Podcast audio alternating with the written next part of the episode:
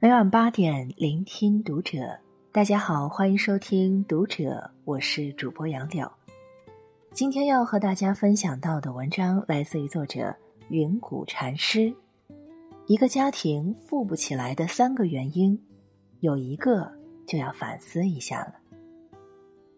关注《读者》新媒体，一起成为更好的读者。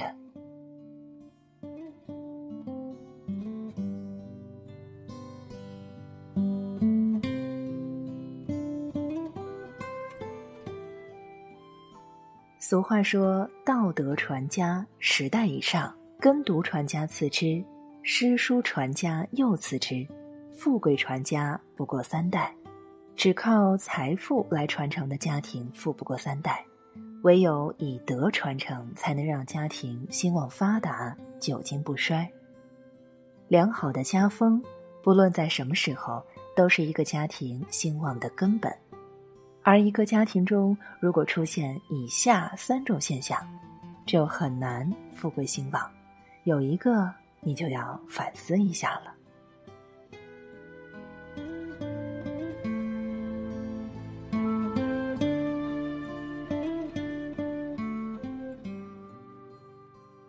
一，溺爱纵容孩子。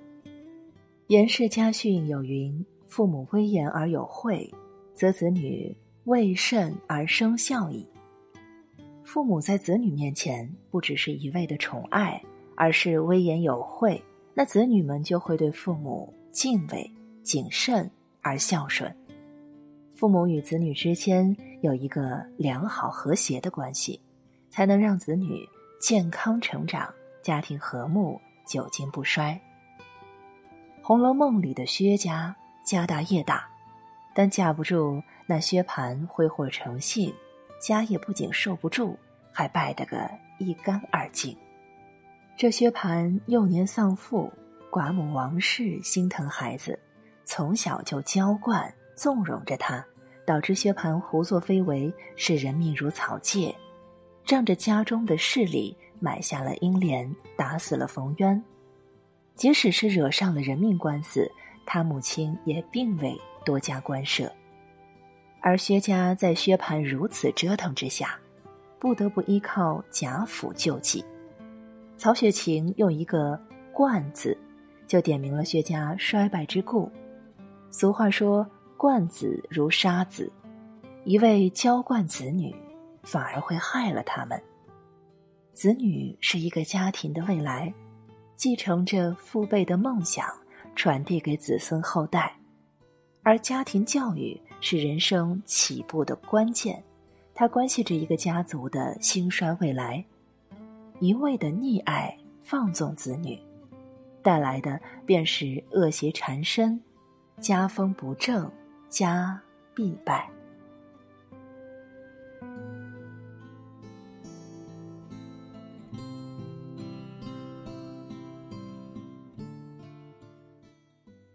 二。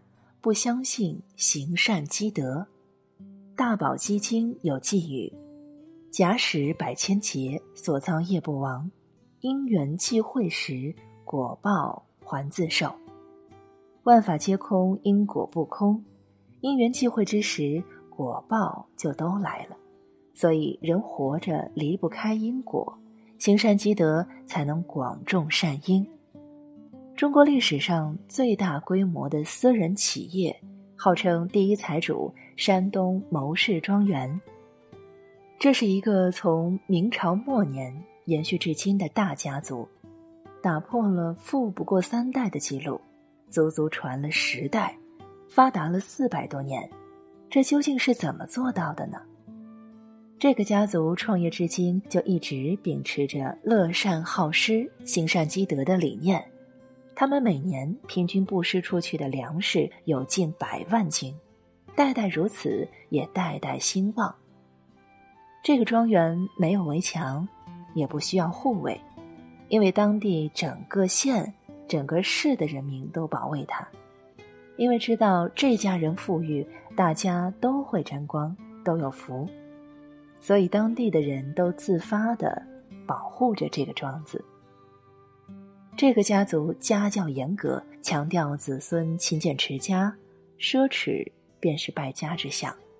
所以，这个家族保持长富的秘诀就是乐善好施，行善积德。百般算计不如积德行善。《易经》上讲：“积善之家必有余庆，积不善之家必有余殃。”行善的家族自会积下余福，必有子孙。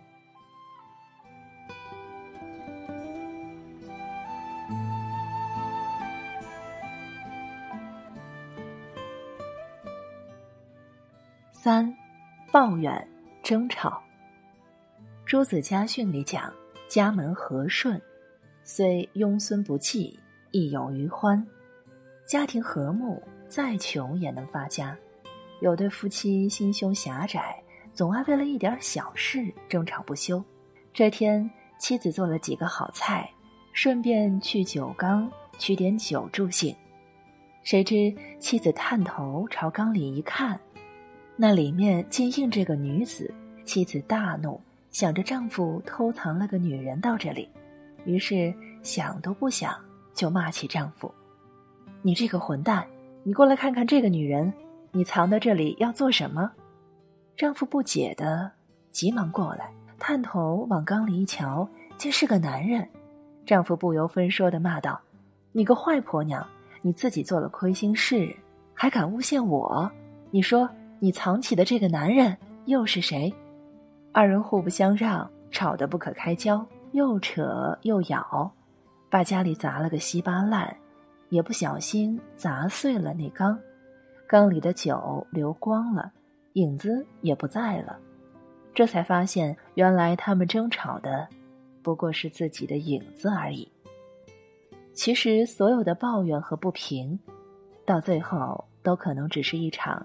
令人啼笑皆非的无中生有，一场争吵吵不出结果，倒不如静下心来好好沟通，事情才有解决的方向。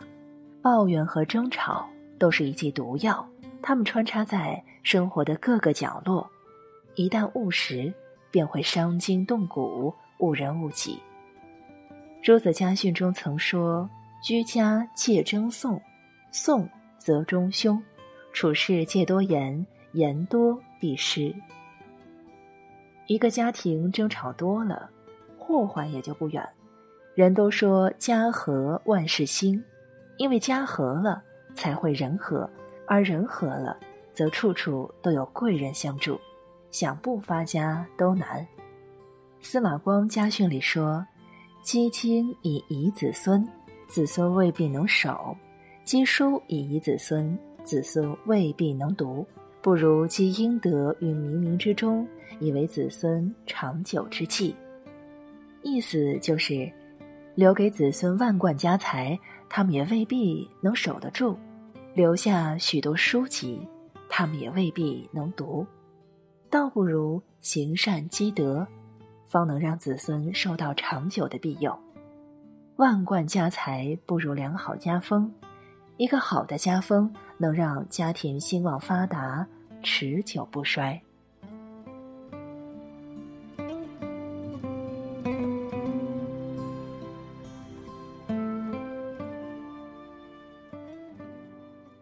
以上是今天和你分享到的文章，我是主播杨柳，感谢你收听《读者》，我们下期再见。